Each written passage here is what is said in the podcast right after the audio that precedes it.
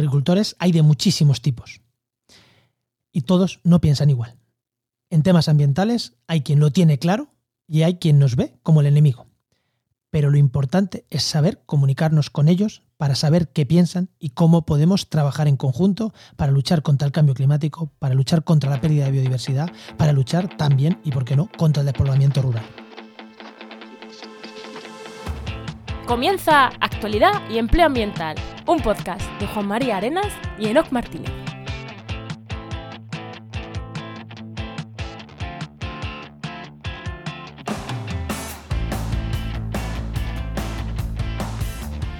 Buenas, soy Juan María Arenas. Y aquí Enoc Martínez. Y este podcast cuenta con el patrocinio de GeoInnova. Profesionales expertos en territorio, medio ambiente y sistemas de información geográfica que puedes encontrar en www.geoinnova.org. Hoy, en el programa 141 del martes 17 de mayo de 2022, hablamos sobre agricultores y medio ambiente. Y no me he equivocado, agricultores y medio ambiente. Personificando. Pero, pero no, es que la semana pasada hablamos de agricultura y medio ambiente, de malas hierbas en agricultura, hoy de agricultores. Pero antes, no, ¿qué tal, qué tal tu semana? ¿O qué, o qué me Pues destaca con- esta semana? ¿Qué me quieres contar? Pues mira, te quiero contar que estamos con podcast hasta arriba, o sea, pero hasta arriba, no me da la vida. Estaba subiendo a Spreaker eh, un nuevo podcast y es que no he podido mandarlo a las plataformas. Lo he mandado a Spotify y no he podido mandarlo al más porque es que no me da la vida. Y nuevas cuñas, tenemos que grabar cuñas nuevas, así que, pues, un montón de cosas. De cuña de Y- publicidad, de gente que nos Sí. entra a meter publicidad en la red, que eso siempre, siempre está bien, dinerito, dinerito, que no haces de oro, ¿no? bueno, con esto de los podcasts no sé yo. Bueno, ¿y tú qué tal tu semana, Juan? ¿Qué me destacas? que, me- que- que est- ahora mismo, mientras que estéis escuchando este programa, si lo escucháis el día que sale, estoy en Huelva dando un curso sobre podcasting a profesores de la Universidad de Huelva. Eh, presencial, que ya lo di. Segunda edición. Segunda edición y este año presencial. La primera vez tendría que haber sido en 2020, pero con la pandemia no se hizo. 2021 se hizo online y este año presencial. Y joder, me hace un montón de ilusiones, ¿no? Ir a hablar, ir a, ir a dar un curso de podcasting, 15 horas presenciales a profesores, o sea que creo que va a ser intensito y, y creo que lo voy a disfrutar mucho. Espero. La pena es que el año pasado, como era online, pude ir yo a dar una clase. Esta vez, como que bajarme a Huelva para una horita No. no me sale a cuenta. ¿eh? No te sale, no te sale. Venga, Muy bien. pues le damos paso a la invitada, ¿no? Venga, echa la música.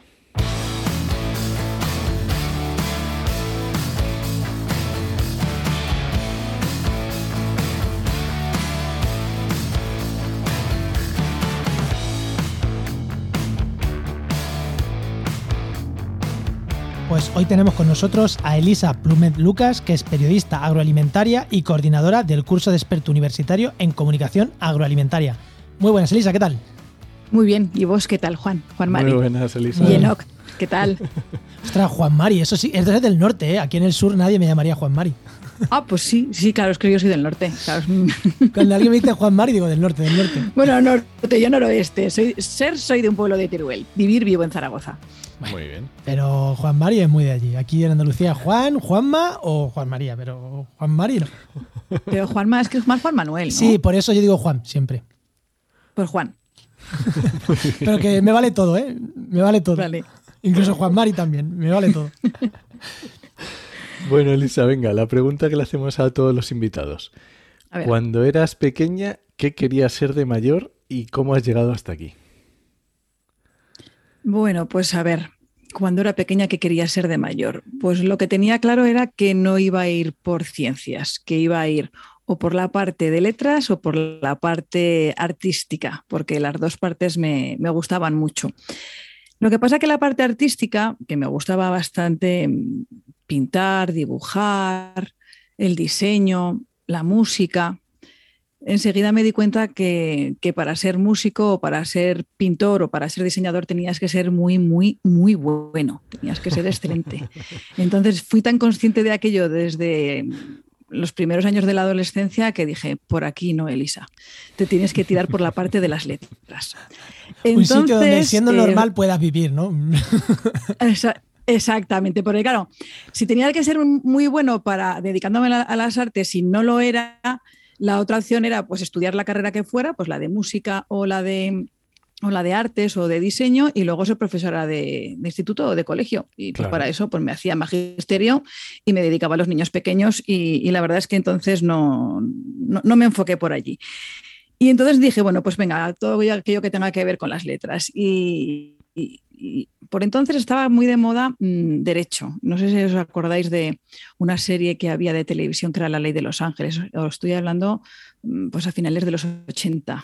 nada, nada. o sea, es que yo, estaba naciendo. Una gracias, Enoch. Gracias, porque es que si no. Sí, sí, yo me acuerdo. Soy un gestorio. Yo estaba naciendo Entonces, todo el mundo que todo el mundo quería hacer derecho y, mi hermano lo, hizo y dije, oh, repetir dos en la misma familia, en la misma carrera, como que no. Y dije, bueno, y periodismo, y me gusta, me gusta, me gustaban las, noticias, me gustaba la información, me gustaban los informativos. Eh, tenía además una profesora que nos había inculcado bastante la estructura de los periódicos, la estructura de las noticias. Y dije, venga, pues, pues por ahí. y estudié periodismo.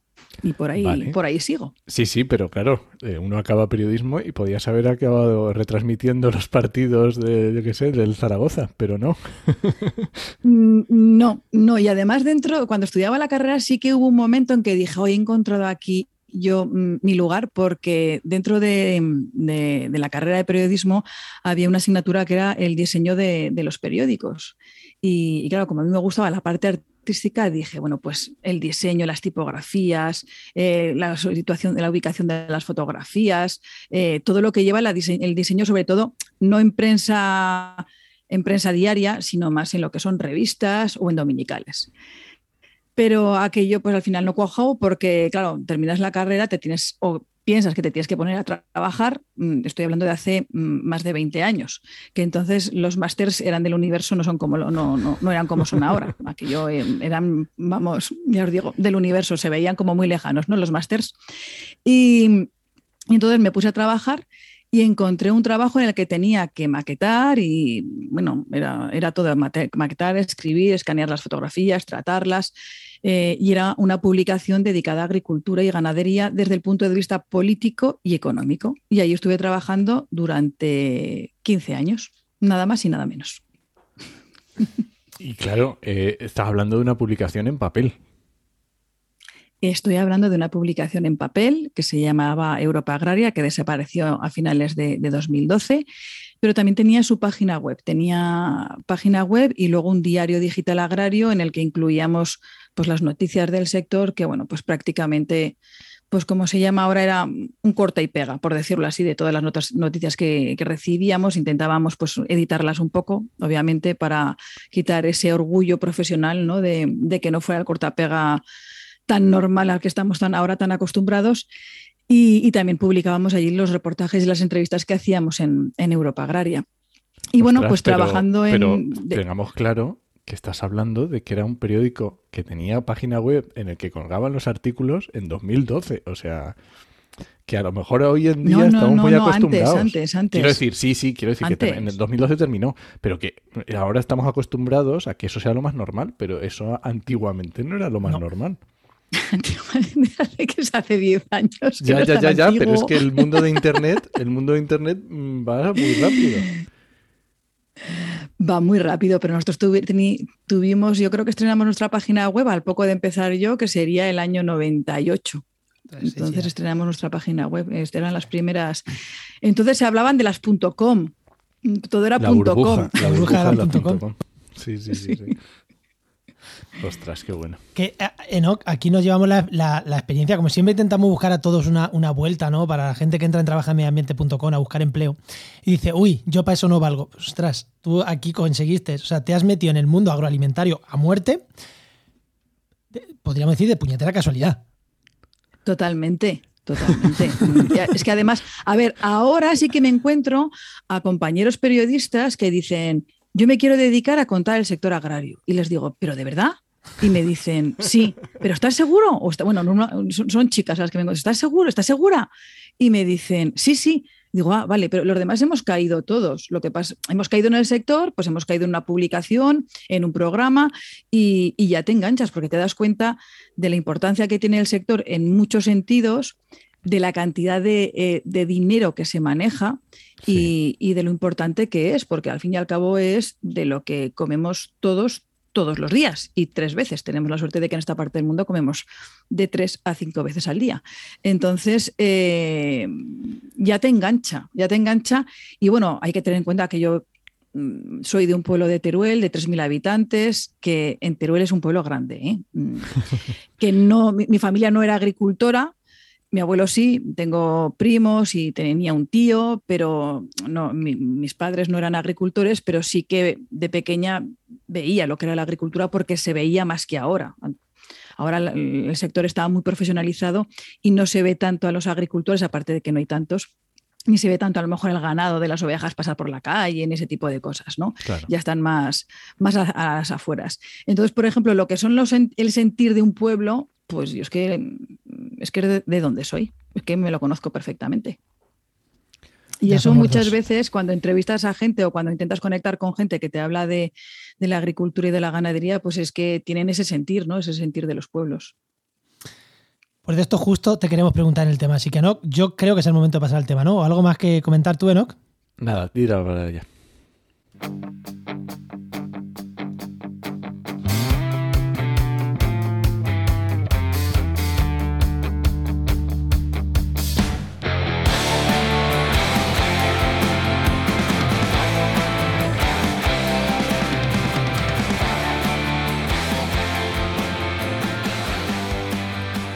Tú bien lo has dicho, Elisa, el sentir de los pueblos.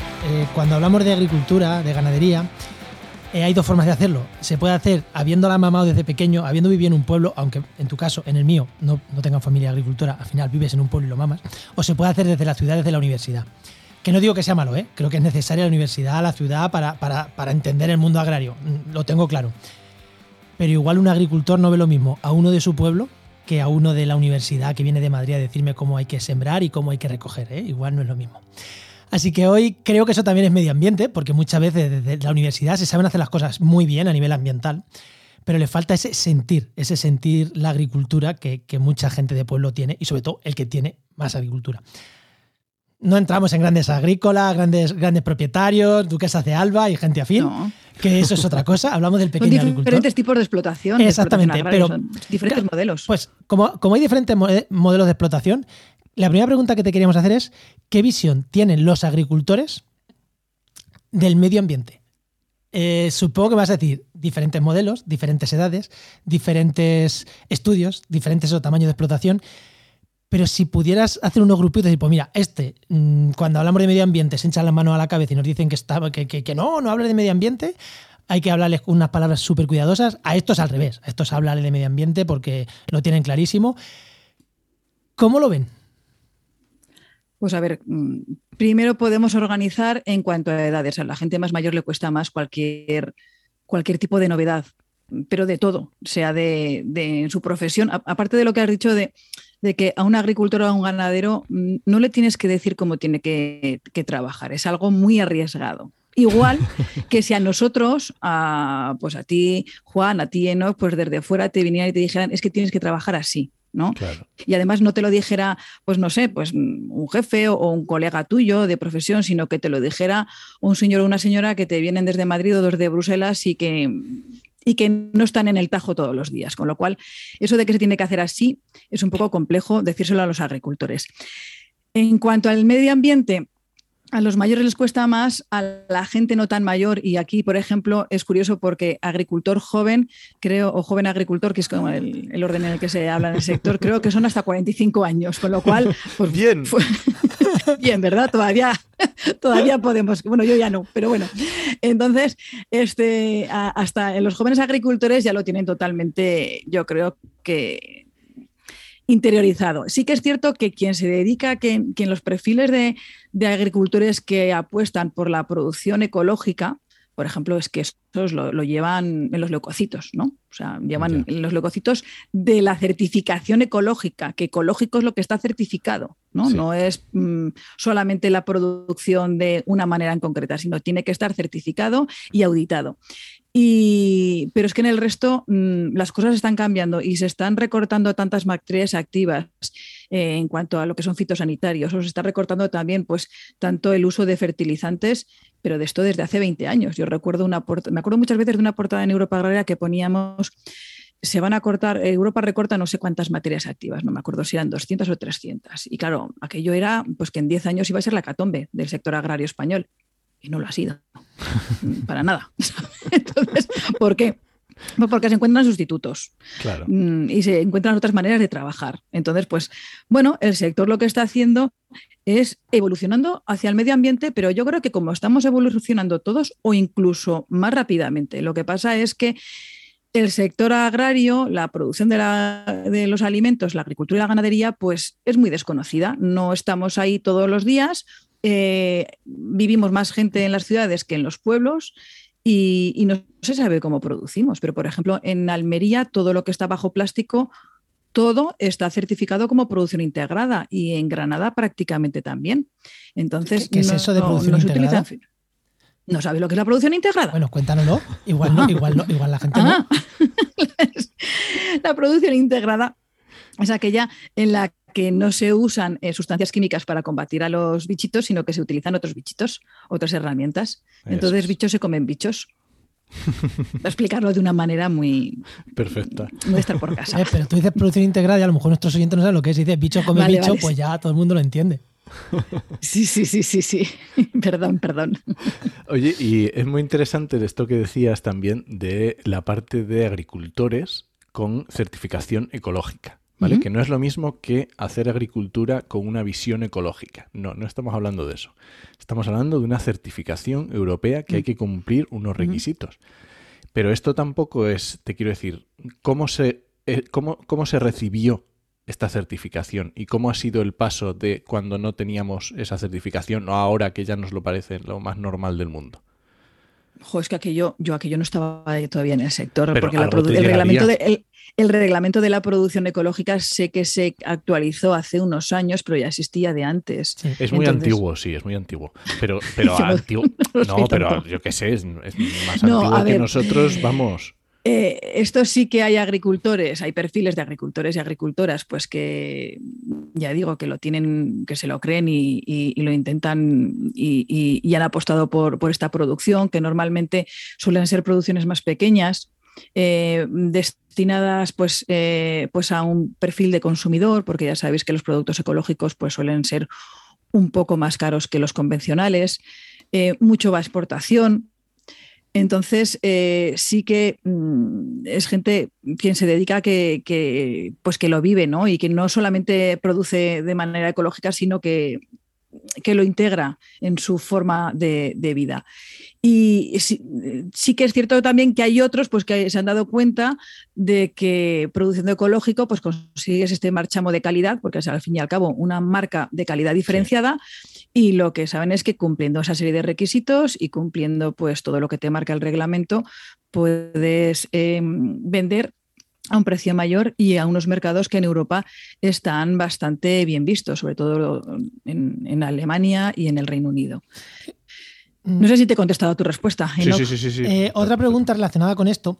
Eh, claro, cuando hablamos de medio ambiente, agricultores, eh, se nos va ecológico, sí. Vale, pero ¿cómo ven los agricultores cuando le hablamos o se le hablan de otras muchas, le hablamos los científicos, la sociedad, el político de turno, quien sea, de otras técnicas que son muy respetuosas con el medio ambiente, pero que no, no son certificación ni nada, y que a mi punto de vista me gusta más que la certificación. ¿eh? Conservación de suelos, cubiertas verdes en olivos, eh, técnicas de rotación de cultivos, eh, técnicas de barbecho, que, que, que, ostras, vaya locura estoy diciendo, ¿eh? que un agricultor de que un agricultor de 60 años, de 70, vea mal la rotación de cultivos, el barbecho o, la, o, la, o, lo, o las, eh, eh, los suelos verdes estos que hay entre olivos, cuando es que hace mm, a, a, esos años, cuando ellos nacieron, no había tractores y no se podía hacer de otra manera, porque no se podía literalmente, que me llama la atención, que dice, ostras, que ven mal lo que antiguamente hacían, pero eh, lo vean bien o lo vean mal, ¿Eso lo ven también como medio ambiente? ¿Lo ven bien? ¿Lo ven como eh, esto tiene que ir a la agricultura ecológica y a nosotros dejarnos con nuestra marcha? ¿O ya empiezan a integrar no. también esas cosas de, mira, es que... Lo, lo, empiezan a integrar incluso, mira, en muchos casos todo esto de que dices de los mantos verdes, de las fincas de, de leñosos, ¿no? Eh, o la rotación de, bueno, la rotación de cultivos muchas veces es cuestión de sanidad también, de claro. sanidad de los cultivos, porque sí. si estás sembrando siempre lo mismo, pues al final eh, plaga, hay veces sí. pues que, por ejemplo, en, en, sí, y, y, en el tema de cereales pues se pueden producir micotoxinas y entonces pues el cultivo te vuelve a salir contaminado. Sí, la, la semana eh, pasada hablamos de, de, eso, de amapolas, de en cultivos, rotación y tal. Y, y, la rotación, y eso es la rotación de cultivos. Y en los mantos verdes se habla mucho de, de ahorro de costes. Mm, desde hace 20 años más o menos. Y todo lo que es la agricultura de conservación, que es precisamente pues, mantener, eh, rotando los cultivos, pero no trabajar la tierra, o sea, no labrarla mucho, no, no quemarla después de una, de una, cosecha, no quemar los restos. Eh, todo eso se ve como ahorro de, de costes, porque es cierto que el agricultor pues no, no gana, o sea, la renta, la renta del agricultor, la renta media del agricultor o el ganadero no es igual que la renta media del español. No, es inferior. Entonces, eh, como no se puede conseguir por la vía de aumentar el precio del producto, porque no se consigue, del precio del alimento. Entonces, hace ya bastantes años, yo os diría que unos 20 años, que se habla de que de qué manera podemos conseguir un poco más, un poco de dinero más, pues ahorrando costes. Y ahí está, pues, eh, el tema de no trabajar mucho la tierra, de poner eh, los mantos verdes para eh, reducir el, riego o mejorar el suelo y no tener que utilizar pues, fertilizantes. Entonces, se, plantea, se ha planteado de esa otra manera, aunque sí que es cierto pues que es que todo lo que es las medidas verdes que se están incorporando en la política agraria común desde el año 2007, diría yo, más o menos, pues es que van encaminadas a, eso. Eh, a ir poco a poco. Ahora vas tú, pero me gusta esto que has dicho, o sea, que ven bien las medidas que son verdes, por así decirlo, pero siempre y cuando eh, abiertamente vean un beneficio por otro lado. Si no, no le hables de cosas verdes, ¿no? Claro, tienen que, tienen que ver un beneficio. Sí, bueno, la agricultura ecológica hay gente. No, además, sí que el beneficio es importante porque, mira, Hace unos días moderaba yo un simposio sobre semilla certificada. En España, de todo lo que se siembra, solamente el 40% de la semilla está certificada. Es decir, pues la otra semilla no ha pasado un proceso de certificación. Y claro, yo les preguntaba que cuándo realmente, cuándo el agricultor apuesta por la semilla certificada. Y me decían claramente que cuando ve una rentabilidad una rentabilidad de que o, consigue más cosecha o le pagan mejor la cosecha. ¿no? Porque, claro, la semilla tienes que añadir, pues si tienes que utilizar fertilizantes, si tienes que utilizar pues, algún tipo de fitosanitario en función del cultivo, todo lo todos los trabajos que tienes que hacer, el gasoil, y no estoy poniendo las horas. O sea, no, no estoy poniendo el coste de las horas del agricultor, ¿no? que también tiene su, tendrá que ganar, ¿no? Pero, Claro, entonces siempre tiene que haber una rentabilidad. Claro, esto es muy interesante porque también nos, hace una idea de que todas estas técnicas que estamos diciendo le están rentabilizando al agricultor. Y si no, no las es muy complicado que se puedan hacer si no es, como decíamos antes, como una certificación ecológica o este tipo de sellos, que digamos que es meter una ficha más en el, en el, en el puzzle, ¿no? Y hablando justamente de esto que decías de, de estas técnicas, ¿cómo están acogiendo, cómo, cómo de rápido se acogen los agricultores a nuevas tecnologías? Porque estamos, esto, claro, ¿sabes lo que te digo? Ayer, el, otro día hablábamos que si drones para revisar, para ver el, estudio del suelo, el, no sé, que si sobre satélite ves qué tal el, riego, yo qué sé. ¿Cómo? ¿Cuál es la realidad? Mira, la realidad es que están acogidos desde hace muchísimos años. Yo recuerdo hace muchos años hacer un reportaje eh, en el que tú podrías poner el riego de tu finca desde el teléfono móvil. Y hace muchísimos años, que eso todavía lo habréis visto también por los medios de comunicación, que los tractores eh, pueden ir sin conductor porque para evitar el, por GPS y así evitan el solapamiento en las fincas, ¿no? Y ahorran costes, con el objetivo de ahorrar costes. Eh, la situación de lo que son las nuevas, la incorporación de nuevas tecnologías, sobre todo en digitalización en el sector agrario, eh, yo creo que estamos en un momento en el que eh, los agricultores y los ganaderos la están asumiendo poco a poco y ya están consolidándose. Y me explico, hay una curva que, explica más o menos cómo es la, asunción de las nuevas tecnologías, que al principio pues sube muy alto, luego baja en picado y eh, luego poco a poco pues ya se va, sigue incrementando y, más, y se sigue consolidando, y, pero poco a poco. Y os lo voy a explicar con el ejemplo de los drones, que además también lo comenté el otro día en una mesa redonda en la que participé. Yo me acuerdo que hace 10 años, más o menos en el 2012-2013, cuando empezaba todo el tema de los drones, yo estuve un par de meses que me volví loca con el tema de los drones, ¿no? Porque aquello parecía, vamos, el mejor invento del mundo mundial, el dron iba a solucionar la vida de los agricultores, tomaban datos y te decía el dron si tenías que aplicar esto, si tenías que regar, dónde tenías que regar, o sea, con qué cantidad, bueno, era una pasada, ¿no? Y intenté pues investigar y claro, no llegaba, no llegaba a ver cómo funcionaba aquello. Entonces, eh, recuerdo que hice un viaje a Córdoba porque había una, feria allí y además eh, hay un centro del CSIC y había una investigadora, que no recuerdo el nombre, que se dedicaba precisamente a todo el tema de los drones. Entonces, en esta feria, que no sé si llamaba Smart algo, no sé si era Smart Rural o algo así, no recuerdo. Eh, ella estaba participando y, bueno, pues le, solicité una entrevista y me explicó que en el tema de los drones, pues que se necesitaba el dron, se necesitaba que ese día para volar el dron tenía que tener poco viento, tenía que haber buena visibilidad, había que tener contar con un piloto eh, oficial de aviones, un piloto oficial de aviones, no un piloto de, no, de aviones, eh, con, título. Eh, permiso de la Guardia Civil, permiso de algún otro tipo de administración. Y todo eso era para hacer unas fotografías y coger unos datos. Luego esos datos había que mm, pasárselos a alguien que supiera sacar esos datos y que supiera interpretarlos. Y una vez que eh, hubiéramos conseguido una persona que hubiera sacado los datos y los hubiera interpretado, los pasaba a una máquina que tenía toda la tecnología para poder aplicar más o menos el riego o el fitosanitario. Y dije yo, madre de Dios, pero si es que aquí se necesitan para llegar a eso que parece que se hace con un dron, es que hay que pasar por una serie de pasos considerables. Entonces, eh, yo creo que lo del dron es un ejemplo de, porque aquello entonces yo recuerdo que empezaron a haber hasta ferias de, drones, solamente de drones, y que hubo un momento en que parecía que era pon un, dron en tu vida, pero pon un dron en tu vida, ¿para qué? Explícame para qué, ¿no? Eh, claro, pues cuando se vio que, que, no solamente era el dron, que esto era el dron es el primer eslabón de una cadena para conseguir todos los datos y que seas tú más eficiente, pues, pues aquello bajo. Y ahora sí que no solamente en los drones, sino en otros ámbitos, pues se, se está consolidando y lo que es la digitalización del sector agrario, pues se va a más. Y de hecho, puede que incluso desde la Unión Europea mm, más o menos casi medio obliguen a que en unos años pues todas las explotaciones agrarias cuenten con unos datos digitalizados de por dónde, de cómo están trabajando.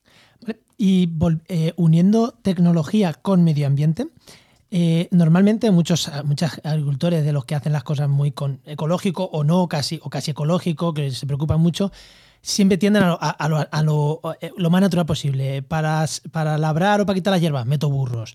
Para mm, no sé qué, hago poda a mano porque no sé que meta aquí una motosierra y esto haga daño al árbol claro, eh, eso mucha gente, a lo mejor que no es agricultora, agricultora, sino es agricultora aficionados, que lo hacen así.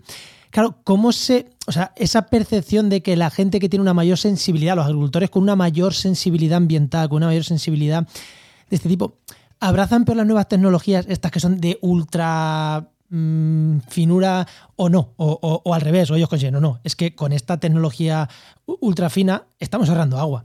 Aunque, aunque sí, es más natural regar a manta, pero perdemos agua. O sea, eso, no sé si, no sabes la pregunta que te estoy diciendo. Si los agricultores más concienciados con el medio ambiente abrazan la tecnología tan bien como los que no están tan concienciados con el medio ambiente, o no, o les cuesta más. Pues no te, a ver, no te sé decir y generalizar, la verdad es que no, no está muy bien, pero la lógica me dice que si le sale más rentable mm, o más cómodo, ¿para qué vas a estar yo con, yo con un burro, en mi pueblo no se trabajaban con burros, se llamaban, eran mulas y allí se llamaban machos, eh, que ya no existen. Mm, no, he visto, no he visto. Mm, todos al revés, hay unos tractores que te tienes que apartar de la calle porque es que si no se te llevan. Eh, porque son en mi, pueblo lo que hay es cereal, básicamente, cereal y de secano, con lo cual. Entonces, yo creo que las, las nuevas tecnologías, si pueden, las abrazan. ¿Por qué no? ¿Por qué no? O sea, sí que hay una agricultura que va más allá de la ecológica, que es la biodinámica, ¿no? Todo este tipo de, agricultores que creen que las energías, los días, mm, los cuernos llenos de estiércol, pero yo de eso la verdad es que todavía le pongo muchos interrogantes. Es que yo lo, he comentado porque en, la web de restauración de ecosistemas.com publicamos un artículo que nos resultó interesante sobre utilizar pompas de jabón para polinizar eh, cultivos, porque la pompa como que se va moviendo, y va, o sea, que estaban investigando ahí y mucha gente, claro, no eran agricultores, era gente ecologista de ciudad mayoritariamente, supongo, eh, uy, madre mía, estás quitando campos de cultivo. dices, ya, pero es que esto están para hacerlo dentro de unos invernaderos. Tampoco es que las abejas sean mm, naturales de unos invernaderos, yo qué sé. O sea, y nos criticaron mucho ese artículo porque, ay, madre mía, la hipertecnificación, esto va a acabar con. Yo decía, yo no lo veía tan mal, pero, mucha gente me lo criticaba y era como. Pero más hipertecnificados que estamos con los teléfonos, por eso. los ordenadores. O sea, es que, es que no entiendo por qué para unas cosas sí, para otras no. No lo veo lógico. Por eso te pregunto. Ahora que, ahora que ha sacado Juan esto de los, de los ecologistas de ciudad, y aquí a lo mejor nos tenemos que meter. Bueno, aquí no nos vamos a meter en ningún saco, pero ¿cómo se ve, cómo se ve desde, desde los agricultores, el que está allí, lo que dices tú, está en el Tajo todos los días? ¿Cuál es la percepción que tienen de los diferentes grupos que estamos todo el día opinando sobre estas cosas? Por un lado, de, lo, de la parte científica. ¿Cuál suele ser la visión que se suele tener de la parte científica? Pues de la parte científica, de la parte científica vinculada con el medio ambiente. Hombre, pues si, te, si me pongo en la cabeza de un agricultor que está en su finca y que le viene el científico, le, le contestaría. ¿Y tú qué te sabes cuando el que, el que está trabajando esta finca desde hace 30 o 40 años soy yo, por ejemplo? ¿no? Yo, en cuanto a lo que es más la visión eh, pues bueno, en la que me, muevo yo más. Yo me muevo más pues en lo que son pues eh, administraciones, organizaciones, eh, que es, por decirlo así, quienes hablan, negocian, escriben la literatura sobre el sector agrícola y ganadero en España, ¿no? Por decirlo así, en ese ámbito más de organizaciones. Todo lo que sea científico mm, se ve normalmente con buenos ojos. No, no, no, se ponen las evidencias científicas siempre que estén y tener en cuenta que, por ejemplo, las evidencias científicas de los transgénicos dicen todo lo contrario a lo que ha tomado la decisión la Unión Europea, ¿no? Pero aún así, aún así los transgénicos eh, en la Unión Europea eh, siguen estando vetados para su producción, salvo el maíz MON 180, me parece que es. Eh, pero normalmente lo que digan los científicos Mm, suele tener buena, buenas, buenas acogida, buena acogida. Pero no por el agricultor final, sino por los grupos en torno a la agricultura. Exacto. Exacto. el agricultor final es que es que ten en cuenta que los agricultores, como si hablábamos de un colectivo, por decirlo así, como el de los electricistas, los fontaneros o los albañiles, que sí que están organizados y tienen sus cooperativas, pero que es que cada uno es un mundo. Claro. sí, sí, sí, sí, por eso, por eso estamos generalizando muchísimo. Claro. Claro, claro, Y también, por ejemplo, yo muchas veces diferencio o digo que el agricultor o el ganadero depende mucho de lo que produza, eh, produzca. De, los productos que, cultiva. No es lo mismo un agricultor eh, de hortícolas, porque eh, si trabaja en invernadero, pues tiene de dos a tres cosechas al año, que un agricultor de cereales, que puede tener una o dos como mucho, y con suerte o un agricultor de, fruta. Los mercados de fruta y de hortícolas te hacen tener una mente más, más ágil, más eh, porque cambias más de, cultivo. Normalmente mucho se destina a exportación y entonces tienes que buscar en otro, tienes que buscar gustos de las, del cliente y del consumidor para adaptarte. O sea, por ejemplo, el paraguayo, ¿sabéis lo que son los paraguayos? Eso es una invención porque el, una invención, eso ha sido, pues la ciencia y los investigadores han sacado un producto nuevo en el que sabe igual que un melocotón, pero no es tan grande como un melocotón, porque un melocotón, si coges un melocotón entero, pues es que mm, hay mucha gente que no se lo puede determinar. Y sobre todo pensando también en los niños. Y entonces hicieron, eh, investigaron y sacaron el producto del paraguayo, pues como que es como un donut, ¿no? Redondo y con el agujero en medio, y que no tiene tanta carne como pueda tener un melocotón. Entonces es también adaptarse, y, o por ejemplo, pues eh, creo que los alemanes prefieren los melocotones más rojos, ¿no? Y en toda la zona de Murcia, pues lo que es el melocotón más, más amarillo, más fuerte, más, más tirando a anaranjado, pues va para allá.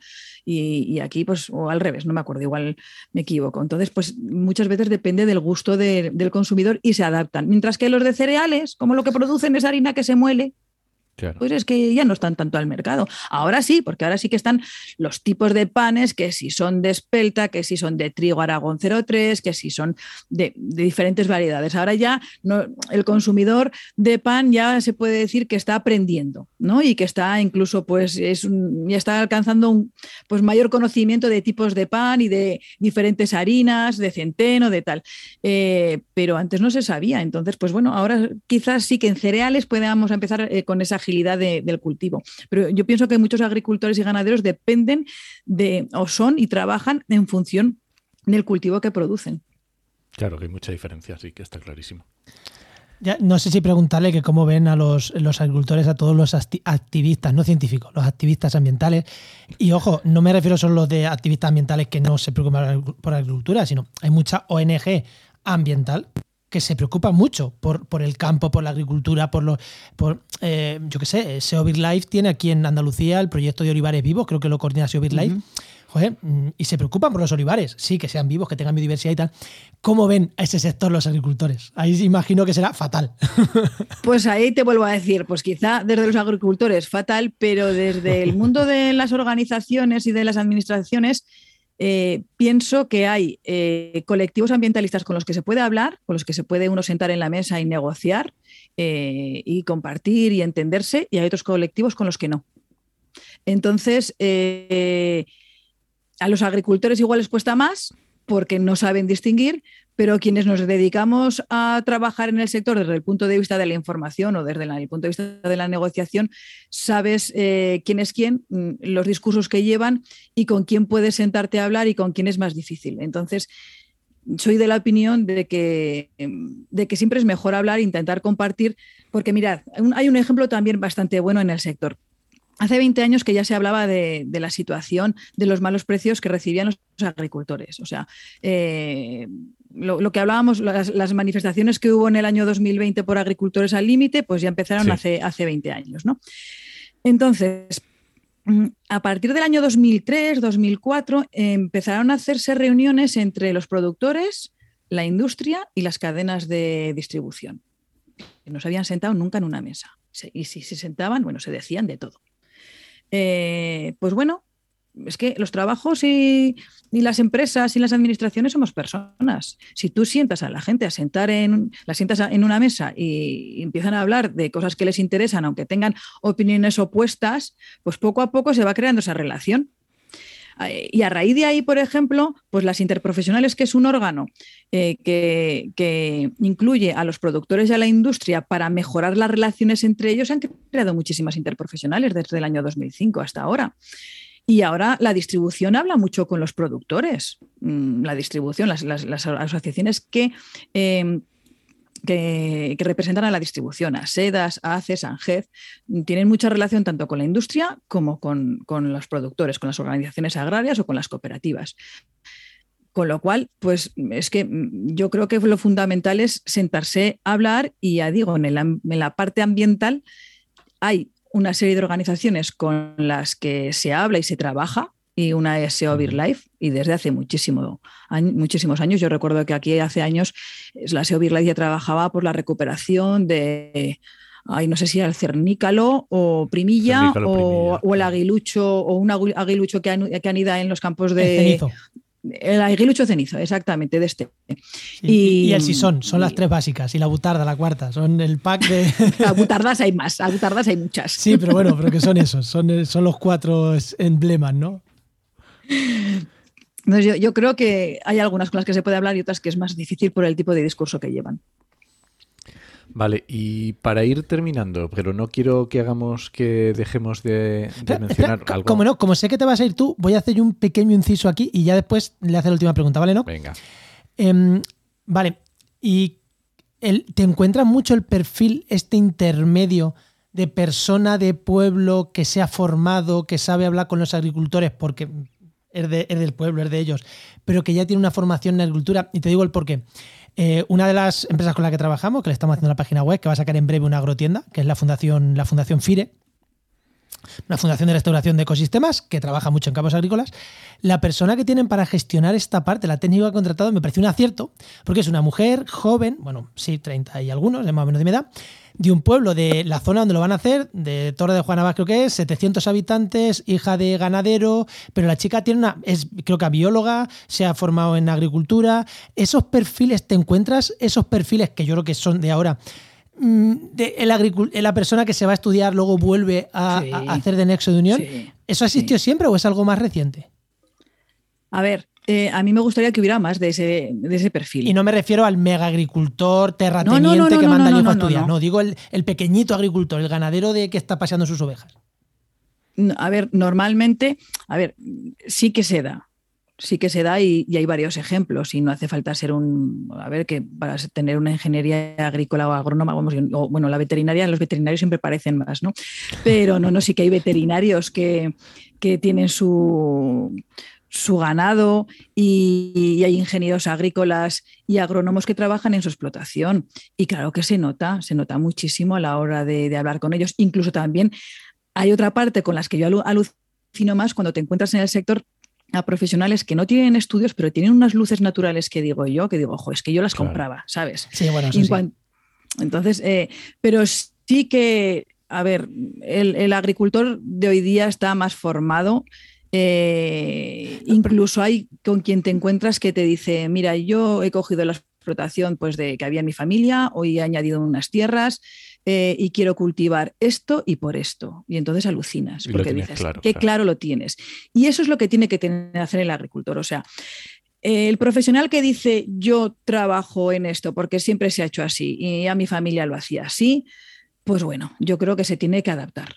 Porque eh, no, o sea, la agricultura ha cambiado mucho y no hay una agricultura ni una manera sola de producir. Es que dependes mucho de los mercados y mercados hay de muchos tipos y muchos niveles de alimentación. Con, a lo mejor con coches la gente, el consumidor de a pie lo tiene más claro, pero es que tienes la alimentación, digamos, básica ¿no? La alimentación con sellos de calidad, la alimentación premium, o sea, mm, los productos gourmet, eh, la exportación, es que depende, o sea, se sigue vendiendo mucho a granel, evidentemente, que ahí pues tienes que cumplir unos mínimos de, calidad, pero ahí lo que vas es a, precio, porque para producir a granel, entonces, claro, pues cada uno tiene que pensar qué tipo de agricultor y qué, cada, o qué tipo de ganadero quiere ser. ¿Y qué produzco y dónde lo voy a vender?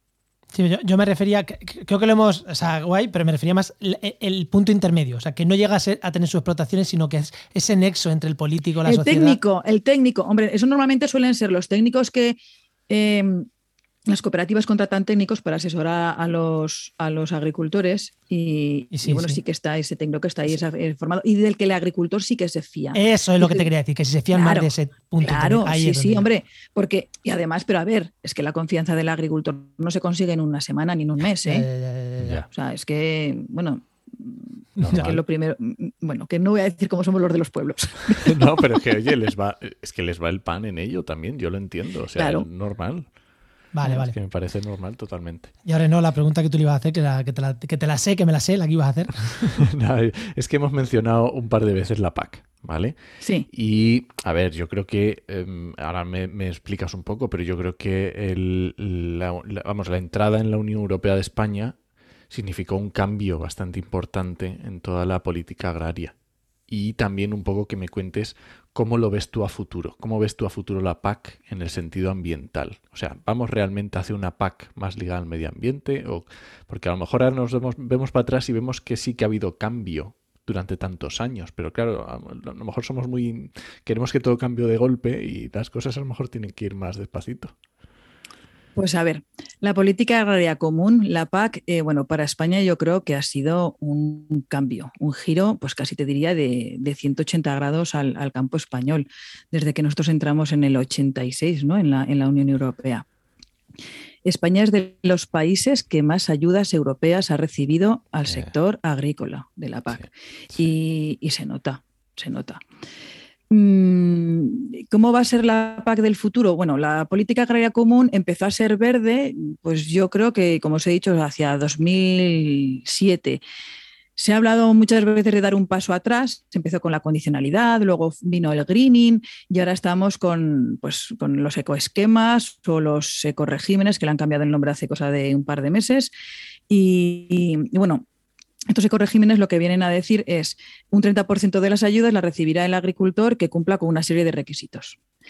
¿Por qué? Pues porque las medidas que se habían planteado en la PAC anteriormente pues no han funcionado no han funcionado y se da cuenta la administración que no han dado los, los resultados que, pretendían, que se buscaban. Entonces es otra vuelta de tuerca. Después vamos a apretar un poco más, a ver si lo conseguimos.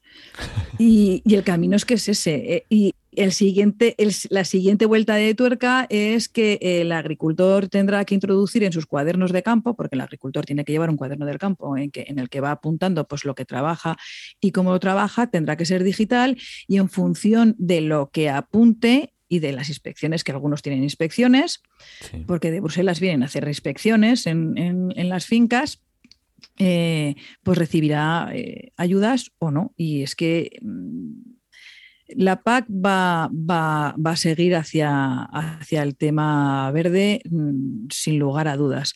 Eh, además, en, el 2020, en mayo de 2020, la Comisión Europea sacó a la luz el Farm to Fork, el documento de la, granja, a la mesa, que a una que aún aprieta más, es otra vuelta de tuerca más a los planteamientos de la PAC. ¿no? Es el reducir el 50% de, los antibióticos que se están usando en, ganadería, el reducir el 50% de los fitosanitarios que se están utilizando, el reducir en un 20% creo que los fertilizantes, el aumentar la superficie de producción ecológica hasta el 25%, me parece, en todos los Estados miembros que son otros países del mundo a lo mejor se puede conseguir con la gorra, pero es que en España no, porque es que en España tenemos tantos climas y tantos tipos de producciones, pues que es muy complicado, la verdad. Y, hay veces que ir a Bruselas y explicar es que, mire, señores, que nosotros también tenemos la chirimoya. Y dicen, ¿y eso qué es? O el aguacate. Ah, pero eso no viene de Perú. No, no. ¿No? Entonces, es que España, eh, claro. España es muy raro, tiene mucha montaña, que parece una tontería, pero a nivel agrícola es que mm, que afecta mucho a nivel agrícola ganadero, que suena, eh, que, en los países que son llanos, que dices, ala, mm, claro, plano. pues patata y sí, todo plano y, cultivamos aquí patata y tenemos agua en forrajes y poco más, no tenemos exactamente. O, no tenemos, pero, todo, en, todo en homogéneo. Aquí no, aquí cada cosa. claro, en Europa hay que explicarles el regadío. ¿Y por qué tienen regadío? Pues, pues, porque no tenemos agua, ¿no? Y entonces, pues, que por cierto, casi que hay mucha transformación de riego por goteo. Riego a manta, pues todavía se da, pero cada vez menos. Por suerte. Por suerte, por suerte. Aunque sea más natural y aunque no metas cables y plástico por medio del cultivo, no. También, también, también se usa plástico, evidentemente las gomas son de plástico. Sí, pero que parece que, ay, es que ha llenado todo de, de gomas, ahora el campo está lleno de goma. Ya, ya, mejor gomas y una gotita que echar aquí agua a las puertas pero también más cómodo porque lo puedes programar, ¿no? Simplemente tienes que, no es estar allí pues cuando te toca el turno de abrir la tajadera para que salga el agua. o sea que... Menos mal. Bueno, entonces Enoch, que sí que la PAC cada, vamos a seguir por el camino verde sí o sí. Y de hecho, pues recientemente una organización agraria, COAG, presentaba un informe sobre el impacto del cambio climático en los cultivos en España. Mm, pues, y eso ya refleja que los propios agricultores, o sea, una de las organizaciones que representa a los agricultores, la COAG, ya, ya apuesta por esa por esa tendencia a cuidar más el, medio ambiente, porque es que el cambio climático es que es, que es evidente, es que todos los días no, lo estamos viendo, ¿no? Los cambios tan bruscos que tenemos de temperaturas. Y los agricultores también lo ven, aunque nos cueste, aunque parezca que no, ellos también lo ven. Hombre, claro, como todos, que los agricultores son personas. aunque no parezca. Muy bien, Elisa. Pues yo creo que hemos hecho, por lo menos para ser el primero así de acercamiento, yo creo que ha estado bastante bien y nos hemos hecho una idea, por lo menos global, de lo que significa y de cómo es la visión que hay. estando, bueno, que generalizar, pues eso, hay mucho Sí, perfil, de- perfil diferente de, de- de agricultor y hay muchas producciones y, y, bueno, muy, muy general para que si lo oye algún agricultor que tampoco o agricultora se sienta pues ni ofendido ni no sé si representado, pero bueno. Pero si no, si no cabreamos a alguien, a alguien en nuestro programa, es que lo hemos hecho mal. O sea, ya está. O sea, tenemos que cabrear a alguien en todos los programas. Es así. Sí, no, no, no, yo también soy de esa opinión, que bailar el agua mm, tampoco me gusta. Y si, puede, si podemos ofender a, a dos colectivos cruzados, que dices, "Ay, he enfadado a dos cruzados entre ellos. O sea, hemos hecho el, Hombre. el plus. El combo. No busco ofender. ni No, no, no, pero que se enfaden, que se nos que- enfaden dos colectivos que- cruzados, dices, muy bien. Lo, que- lo que hay que buscar es, pues, eso, el, el que la gente reflexione y que se pare a pensar de cómo está haciendo las cosas y por qué. Sí. ¿no? Y, y cuánto le costaría el poder cambiar y cuánto le supondría. Claro, pues eh, si el coste a lo mejor pues es brutal, el coste económico, pero si el coste es a lo mejor el cambiar las maneras de hacer, que también cuestan, ¿eh? o sea que también pues todos sabemos lo que son los hábitos, los hábitos personales pues, y los hábitos en el trabajo. No estamos hablando más que de hábitos profesionales. Eh, pues, Ah. pues bueno, pero, pero con la reflexión, con que se queden ya con la reflexión y planteándose, ¿y si? Y Pues bueno, ahí estaría bien. Bueno, eh, pues Enoch, no, no le has dicho en momento spam. Si quieres recomendarnos algo, eh, ya hemos dicho que, que coordinas un curso de, de comunicación agroalimentaria. Si quieres insistirnos ahí, o yo qué sé, o hablar de tu, yo qué sé, de tu De libro. tu página web, que, la pondremos en las notas, de la criba, de ese podcast que tienes por ahí, que estamos esperando que saques nuevos episodios, lo que quieras. De ese podcast en el que me, echáis una mano ¿no? en cultivando el medio No, ambiente. bueno, ese, ese Eh, luego, pero yo me E- refiero ese, ese lo vamos a de- nombrar también, pero te habla ¿no? del otro, Ah, del otro vale. que tienes parado. Ah, bueno, tengo parado, lo tengo parado, no es que no me da la vida. Eh, no, yo solamente sí que me gustaría, pues, eh, pues hablando no del tanto del curso de comunicación agroalimentaria, sino de, de que el sector agroalimentario, tanto los agricultores y los ganaderos y las industrias de bueno, las industrias quizá no tanto. O sea, los agricultores y los ganaderos han hablado menos de cómo producen porque en muchos casos no están tan vinculados directamente con el consumidor. Y eso yo creo que el tener un par de eslabones por medio ya les alejan del consumidor y entonces piensan que el consumidor no es cosa suya. ¿no? Mm, El consumidor pues es responsabilidad o de la cadena de distribución o de la industria a la que le llevo yo mi producción, mm, pero mía no es. Y, y yo pienso que no, mm, en el sentido en el que hace unas décadas, pues había mucha gente que era de pueblos, sabía cómo se producían, eh, pues no sé, pues los cítricos o el olivar o el cereal en sus zonas, pues porque lo vivían y lo veían. Ahora ya no se vive tanto en los pueblos, porque hay, muchos hemos ido a, nos hemos, ido a las ciudades. Aún viviendo en los pueblos, como decía al inicio, pues la agricultura está más profesionalizada y se ve menos. Y, y tienen que contar los agricultores y los ganaderos y las cooperativas y quienes lo, lo representan y mm, tienen que contar cómo producen, porque además hay mucho desconocimiento y entonces cualquier cosa que se cuente, cualquiera, aunque parezca que sea un bulo tremendo, pues como el campo no está sembrado, entra como una pisonadora y es que además, mm, vamos, mm, Hmm. por eso es importante el, el informar para formar ¿no? al consumidor y en algo pues tan básico como es la alimentación y en algo que utilizamos todos los días.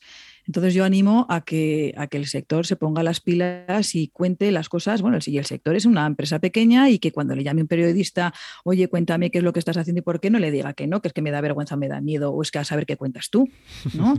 Sino que, porque suele pasar, es que los periodistas, vamos, tenemos muy mala fama.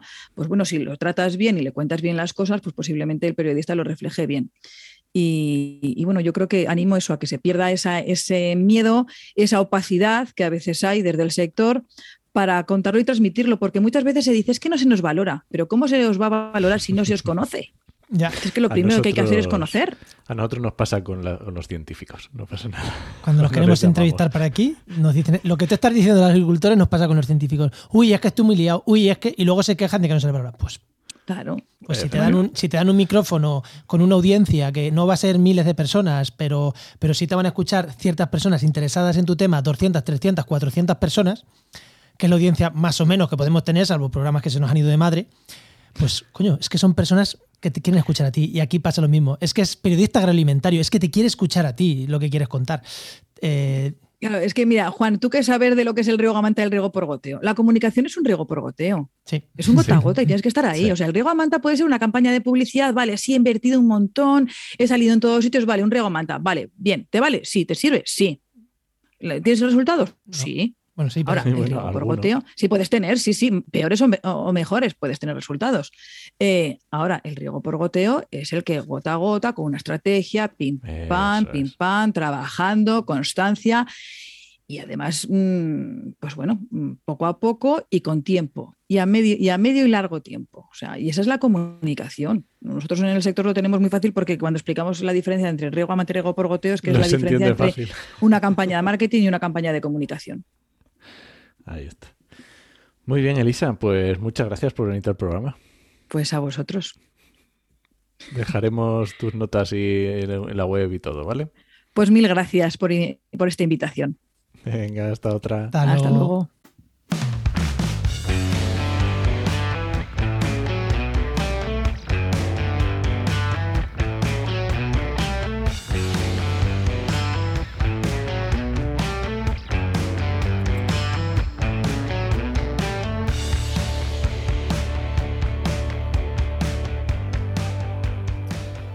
Bueno, no, que ya tenemos por aquí a nuestro amigo Luis de Heinova, que llevamos ya con la sección de Heinova.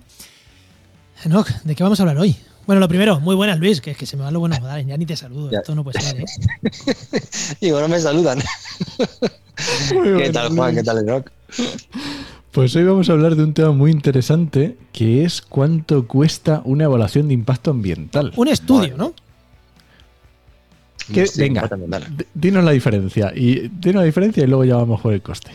Bueno, a ver, eh, la evaluación no es la evaluación es un procedimiento, ¿vale? Eh, es un es. procedimiento que implican eh, órgano sustantivo, órgano ambiental, etcétera, y que evidentemente también implican promotores. Es decir, cómo hay un procedimiento de una tramitación de un proyecto o un plan eh, a través de un proceso que es eh, voy a medir cuál es el impacto y eh, yo lo mido como pro- eh, promotor o consultor y después esto evidentemente no tiene que evaluar si esto lo he hecho bien o si no lo he hecho bien y en qué medida afecta según ellos, ¿vale?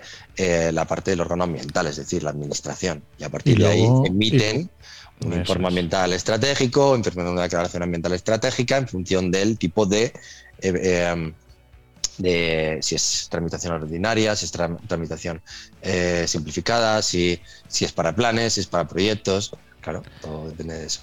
Y luego tienes el documento que hace el promotor, digamos, Claro. o, la, o la- la agencia que, que se lo haga el promotor.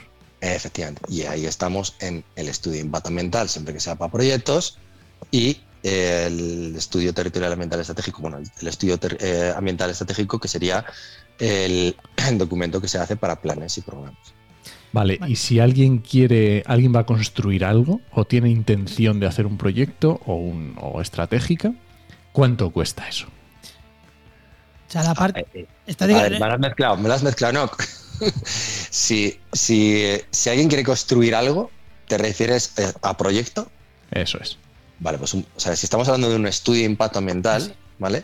Em, pues hombre, depende de la envergadura del proyecto. Hay, hay- hay muchos dependes, ¿no? Aquí me voy a, me voy a volver gallego, ¿no? Depende. Eh, claro, o sea, daros cuenta, eh, siempre se, lo habéis escuchado más de una vez, ¿no? El bueno, bonito, barato. Eh, vamos a jugar siempre con tres líneas si hablamos de un presupuesto básico en el que van a englobar, eh, a través de diferentes variables ese bueno, bonito, barato. Es decir, si la calidad eh, tiene que ser buena, evidentemente se va a requerir de más tiempo a la hora de hacer ese documento y de personas que tengan ese conocimiento, un conocimiento más avanzado. Si encima quieres que eso sea rápido, Es que no es bueno, bonito, Vale. barato. Es bueno, rápido y barato. No bueno, barra- barato y rápido. Ah, bueno. vale, vale. Eh, si además eh, quieres que. eh, Se haga rápido. Que se haga rápido.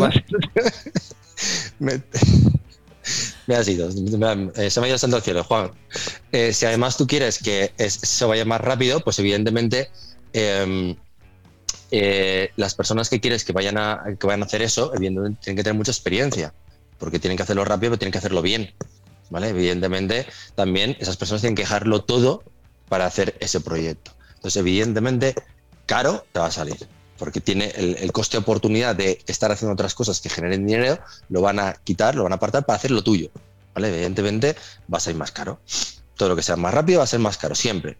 Y te- si encima vas a meter calidad, pues todavía más caro. Hay cosas incluso que es que no se puede hacer. Si te piden las cosas de hoy para mañana, no puedes hacerlo con calidad, es imposible. No, no, porque no puedes ni siquiera coordinar un equipo de ocho personas que sean muy buenas haciendo todo eso. Es muy complicado, ¿vale? Eh, aunque cosas muy rápidas hemos hecho, ¿eh? dentro de Genoa, también te voy a decir. Y buenas. Pero eh, si hablamos ya de cómo valorar eso, pues bueno, tipo de proyecto. Pues no es lo mismo que tengas que de, eh, valorar o hacer un presupuesto para un propietario que tiene que hacer un estudio, un estudio de impacto ambiental muy básico para pues, un proyectito pequeño, ¿vale? A que te digan, no, es que voy a quiero hacer una cantera. O no, es que quiero hacer una granja de cerdos. No, imagínate una macro granja. Pues encima tienes que liarte eh, hacer un estudio de impacto ambiental de una macro granja. Eh, espero Claro. que no nos llegue ninguna, porque voy a, voy a decirles que no, porque bueno, ya entra dentro de la política ¿no? de, cada, de cada empresa. Pero bueno, al final el tema es ese estudio. eh, mm, ¿Qué te va a requerir? Eso es, eh, pues te va a requerir que mm, lo defiendas de una forma más contundente.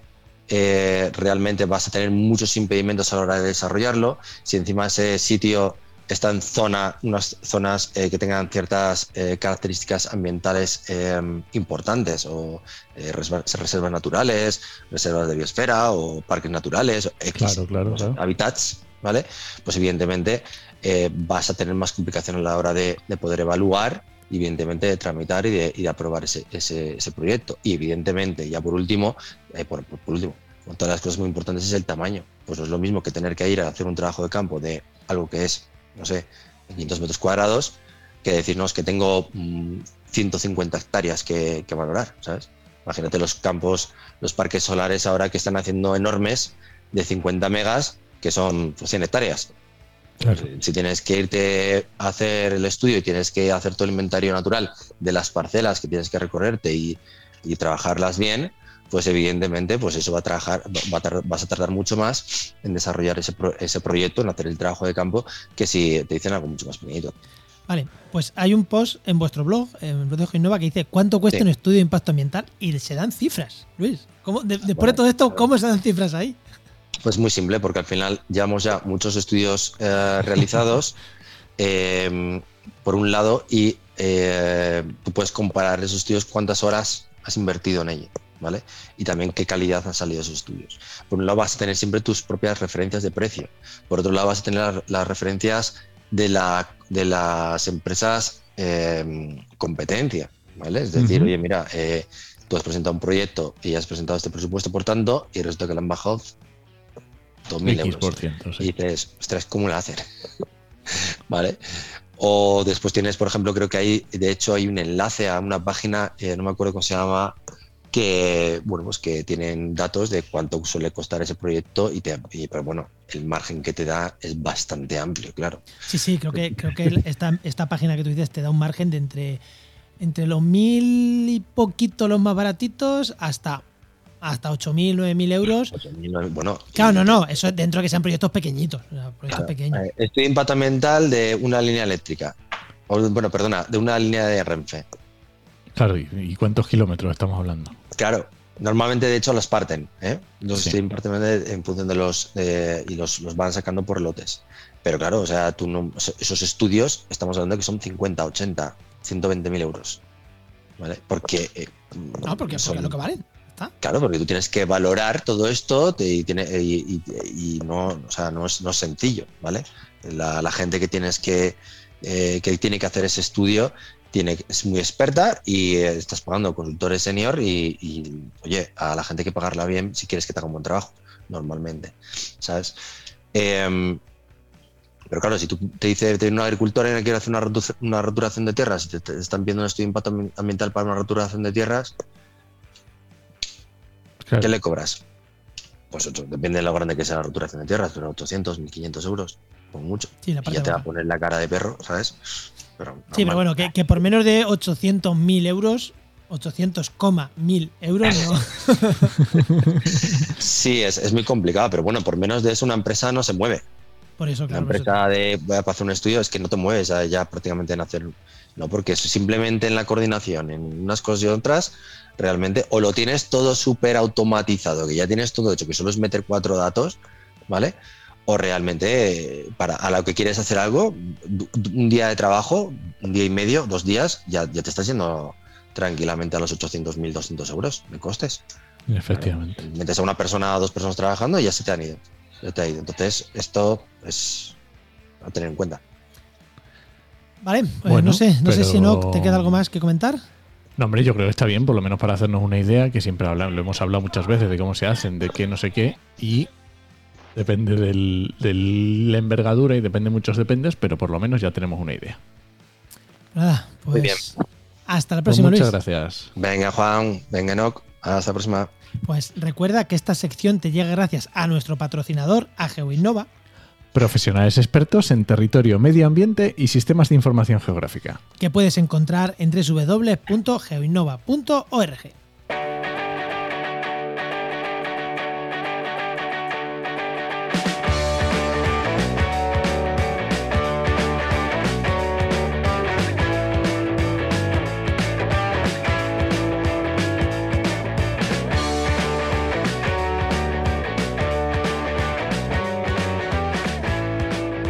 no, que hoy vamos largos seguro a 100%. Eh, ¿Nos Le vamos ya, ya, ya, ya? ¿Me recomiendas algo antes o qué? Venga, te voy a recomendar un podcast. Bueno, dos. Uno que se llama Cultivando el Medio Ambiente, que obviamente lo hace Elisa, que Elisa con Sigfito y que estamos haciendo nosotros, estamos editando, estoy ahí editando eso. detrás. Eh, Elisa, lo, las entrevistas, tal, luego la edición te la, te la haces tú. Sí, la editar lo edito yo y ya te digo, y lo, y lo patrocina Sigfito, que también es muy interesante que haya siempre alguien que patrocine el podcast. Está guay eso. Y luego vamos a recomendar este que decía Elisa, que le tiene un poco parado porque no le da la vida, pero tiene unos, unos programas muy, muy interesantes que no han pasado de fecha y que el podcast se llama Pasando la Criba. Así que yo os recomiendo los dos. Pues nada, Enoch, ¿Nos vamos? vámonos. Pues nada, este podcast pertenece a la red de podcast Podcastidae, la red de podcast de ciencia, medio ambiente y naturaleza. Y muchísimas gracias por compartir el programa, muchísimas gracias por los comentarios. Mm, Oye, comentarnos algo de experiencias con agricultores o algo eh, cuando veáis este programa. Y nada, os esperamos en el siguiente programa de actualidad y empleo ambiental. Nos escuchamos. Adiós.